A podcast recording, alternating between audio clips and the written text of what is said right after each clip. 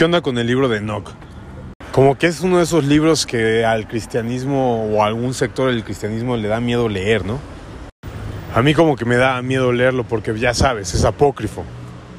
Como que me da miedo que fuera tan imperceptible el engaño que no me diera cuenta y terminara yo creyendo en herejías o algo así. Pero la neta, ¿por qué tenerle miedo al que era prácticamente el libro de cabecera en la cultura cristiana y judía del primer siglo? Casi casi era el comentario teológico más consultado de aquella época. Al punto que el Nuevo Testamento está fuertemente influenciado por los escritos de Enoch. En la carta de Judas de nuestras Biblias hay una cita textual del libro de Enoch. En su carta el apóstol Pedro hace una clarísima referencia al libro de Enoch. Lo que Pablo escribe en Efesios 6 y en Colosenses sobre los principados, sobre los potestades en las regiones celestes, es una idea que encontramos antes en la literatura de Enoch. Y el mismo Señor Jesucristo pareciera estar citando también algunos pasajes de ese libro. Pareciera que Jesús en Mateo 5.4 hace referencia a Enoch 5.7, en Juan 5.22 a Enoch 69.27, y así Lucas 6.24, Mateo 19.28, Mateo 26.24, etcétera, etcétera, parecieran ser referencias claras que Jesús hace al libro de Enoch. De hecho, esa historia que cuenta Jesús sobre Lázaro y el rico que están en dos cavernas diferentes debajo de la tierra, divididas por una gran cima. Una caverna es llamada el seno de Abraham y la otra es una caverna de tormento. Bueno, pues esa es una idea completamente enoquiana.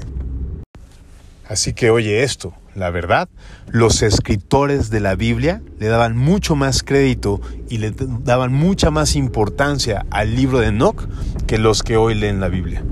De hecho, durante un tiempo fue parte del canon tanto para judíos como para cristianos. E incluso sigue siendo parte de la Biblia de la iglesia en Etiopía. Ahora piensa un momento en esto. Si Pedro, si Pablo, si Judas, si incluso el mismo Señor Jesucristo citaron esos dos pasajes, es porque en buena medida creían que el libro de Enoch era verdadero. Y aquí déjame introducir una pregunta rara. ¿Jesucristo tenía fe?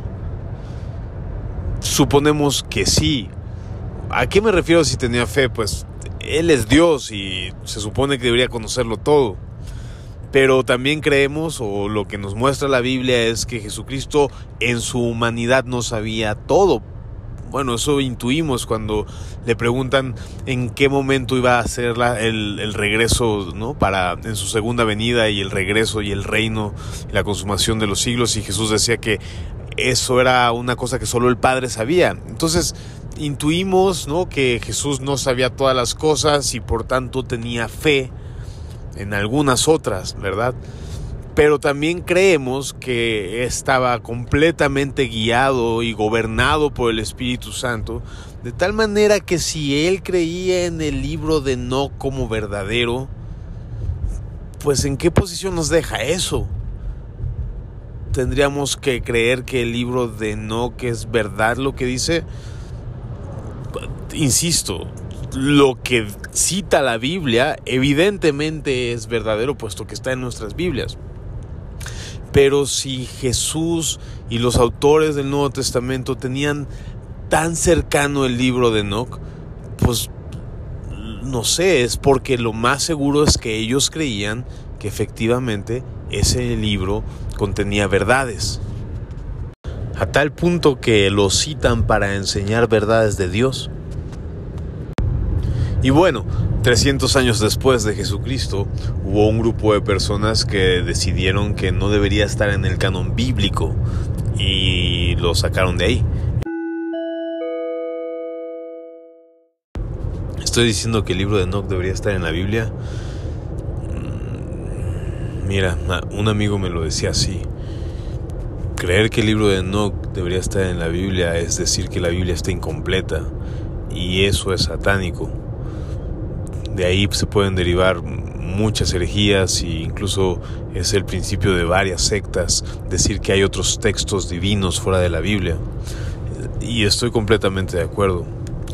Creo en los hombres que sacaron eh, confío en los hombres que sacaron del canon bíblico a Enoch. No, definitivamente no confío en ellos, pero confío en la soberanía de Dios y confío en que Dios ha entregado a la humanidad el texto que Él quiere que conozcamos de su parte. Así que no, no, no, podría yo decir que el libro de Enoch está en la Biblia, debería estar en la Biblia, puesto que pues no está. Pero definitivamente creo que sí es un texto digno de nuestra atención. Y aunque en la Biblia también se citan a otros poetas, a otros pensadores, a otros textos, como por ejemplo Hechos 17 narra cómo Pablo, cuando está frente al aerópago, cita a un poeta griego para poner a su audiencia en contexto. Y por ahí me parece que hay otro texto extra bíblico, ahora sí que, pues valga la redundancia, otro texto por ahí externo que también he citado en la Biblia. Bueno, no me parecen esos textos comparables con las citas de Enoch si tomamos en cuenta la importancia cultural y teológica y la frecuencia con la que se citan esos textos y la importancia de ese texto de Enoch para la cultura cristiana de aquel entonces. Así que definitivamente creo que el libro de Enoch sí es un libro que vale la pena consultar porque además echa luz a pasajes extraños y oscuros de la Biblia y nos da una perspectiva que nos hace comprender mejor esos pasajes extraños y oscuros de la Biblia. Así que a manera de comentario, interpretemos con el libro de Enoch algunos versículos de la Biblia.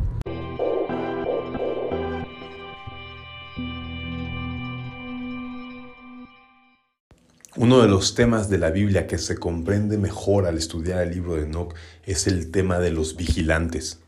En el episodio anterior hablamos acerca de ellos. Estos seres espirituales llamados hijos de Dios con los que Dios decide gobernar el mundo físico. Y que como leemos en Enoch, parte de ese gobierno implicaba cuidar a los humanos, pero que varios de ellos se corrompieron. En Génesis 6, versículo 1 leemos así.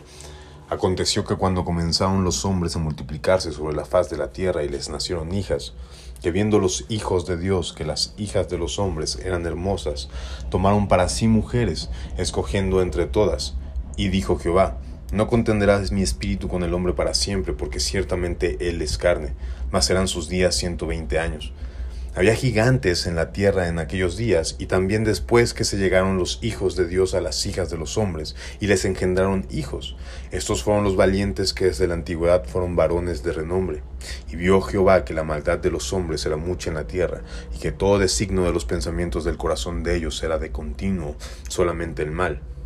Pues vemos que la Biblia enseña que los hijos de Dios descendieron de alguna manera de sus lugares celestiales y pues se, se materializaron, como la Biblia también menciona que los ángeles se materializan o estos seres espirituales se, se materializan y tuvieron relaciones sexuales con algunas mujeres y que el resultado de esa unión fueron los gigantes que habitaron la tierra. Y bueno, Enoch amplía mucho más esta historia y da mucha más información al respecto. Por ejemplo, menciona el número de estos hijos de Dios que descendieron a hacer eh, este atropello, también menciona incluso el juramento con el que se conjuramentaron para llevar a cabo esta, eh, este plan de casarse o tener relaciones sexuales con las hijas humanas. E incluso menciona el nombre de todos esos hijos de Dios que hicieron esto. Es casi seguro que a esto se refiere Judas cuando escribe en su carta, en el versículo 6, y a los ángeles que no guardaron su dignidad, sino que abandonaron su propia morada, los ha guardado bajo oscuridad en prisiones eternas para el juicio del gran día.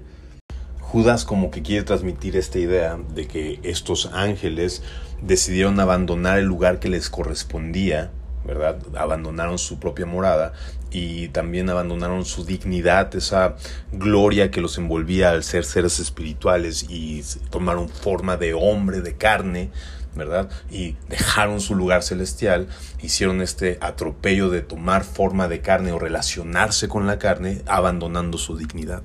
y por lo cual sufrieron unas consecuencias que más adelante platicaremos. Ahora, Enoch también enseña que su transgresión no acabó ahí, sino que estos seres espirituales, estos hijos de Dios caídos, ¿no? Eh, hicieron también algo más que les trajo condenación y que trajo corrupción a la tierra, no solamente tener relaciones sexuales con eh, las mujeres y engendrar gigantes, sino que dice que les enseñó, que les enseñaron a sus mujeres varios secretos. ¿Qué secretos específicamente? Eh, por ejemplo, a forjar armas, por ejemplo, a hacer hechizos, a hacer brujería, a hacer hechizos, a utilizar las plantas como drogas también. Y no es difícil de creer que el conocimiento de secretos espirituales pues fue inspirado, fue transmitido por estos entes espirituales caídos. Por ejemplo, en México hay un cactus que se utiliza para tener alucinaciones. Bueno, ese cactus es uno de los sabores más horribles y un sabor completamente amargo, uno de los sabores más amargos que es casi casi imposible de comer. Bueno, pues para que ese ese cactus te haga efecto, necesitas comer varios de ellos. Y la pregunta sería, cualquier persona de una manera natural que probara algo así, pues evidentemente sabría que eso no se come, puesto que sabe a rayos. Pero entonces, ¿qué le motivó a la primera persona cuando probó eso a seguir comiendo varios y varios de esos de esas plantas que insisto, pues sabe a rayos. La mejor explicación es creer que hubo algo, alguien que le incitó a seguir comiendo para que obtuviera un resultado. Obviamente, eh, ese, conocimiento de esas plantas que son drogas son la transmisión de un conocimiento espiritual por parte de seres espirituales, tal como lo describe el libro de Enoch. Y además, tomando en cuenta de que es a través de estas sustancias y la alteración de nuestros cuerpos y de nuestros sentidos que los seres espirituales también pueden tener contacto con los humanos e incluso pueden eh, ser poseídos o algo así. Con respecto al castigo de estos seres, de estos vigilantes por su transgresión, leemos, ya leímos en Judas como los encerró en prisiones eternas hasta el, hasta el día del juicio, ¿no? También Pedro lo dice, acá lo dice en segunda de Pedro, capítulo 2, versículo 4. Dice así, porque si Dios no perdonó a los ángeles que pecaron, sino que arrojándolos al infierno, los entregó a prisiones de oscuridad para ser reservados al juicio. Y si no perdonó al mundo antiguo, ¿no? Entiéndanse a los gigantes o algo así, sino perdonó al mundo antiguo, sino que guardó a Noé, pregonero de justicia con otras personas, trayendo el diluvio sobre el mundo, los impíos, ¿no? Y así sigue diciendo Pedro. Pero bueno, lo que vemos acá es que Dios no perdonó a los ángeles, sino que los arrojó al infierno. ¿Qué es el infierno?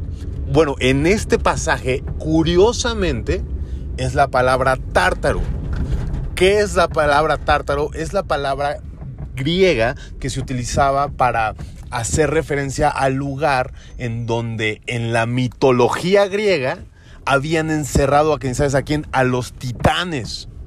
Interesante. La mitología griega dice que los titanes que corrompieron al mundo fueron encerrados abajo de la tierra.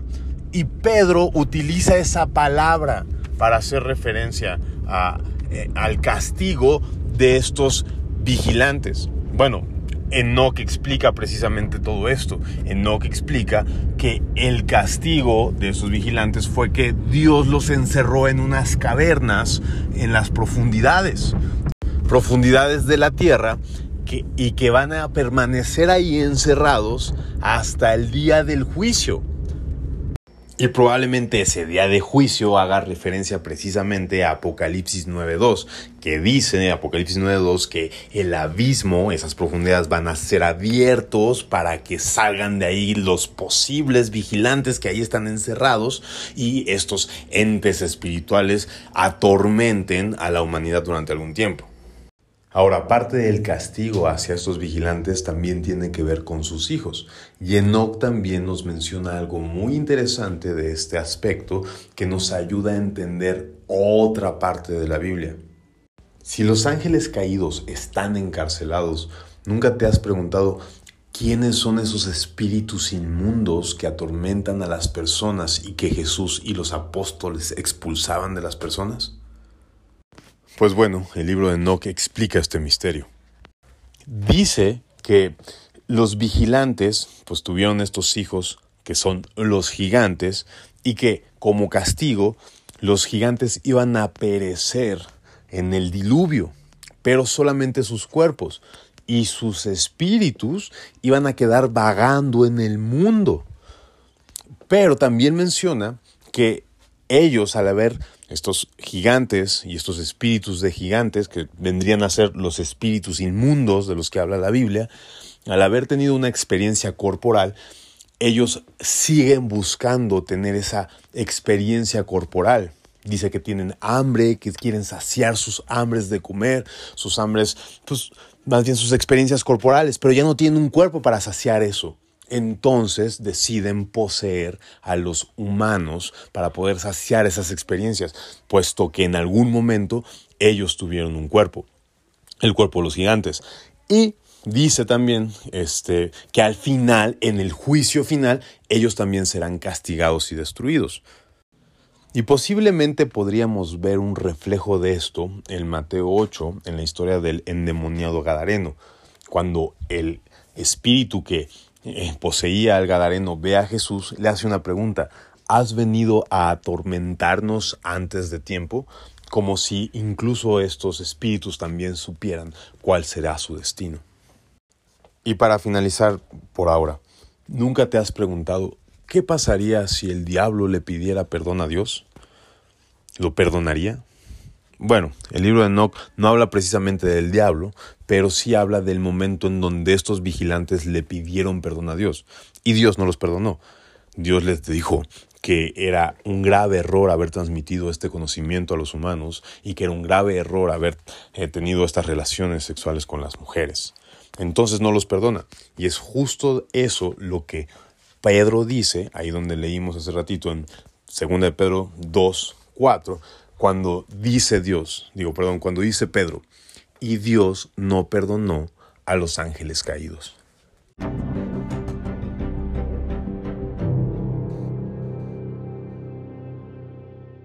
Ya sé, ya esto suena muy extraño, todas estas cuestiones de no suena muy extraño y es difícil confrontarnos con la idea de que probablemente sea verdad todo lo que está diciendo ahí. Pero no encuentro una mejor manera de atar los cabos de la Biblia, de atar estos temas extraños en la Biblia, más que consultando el, uno de los que considero yo mejor, comentario teológico, el libro de Enoch.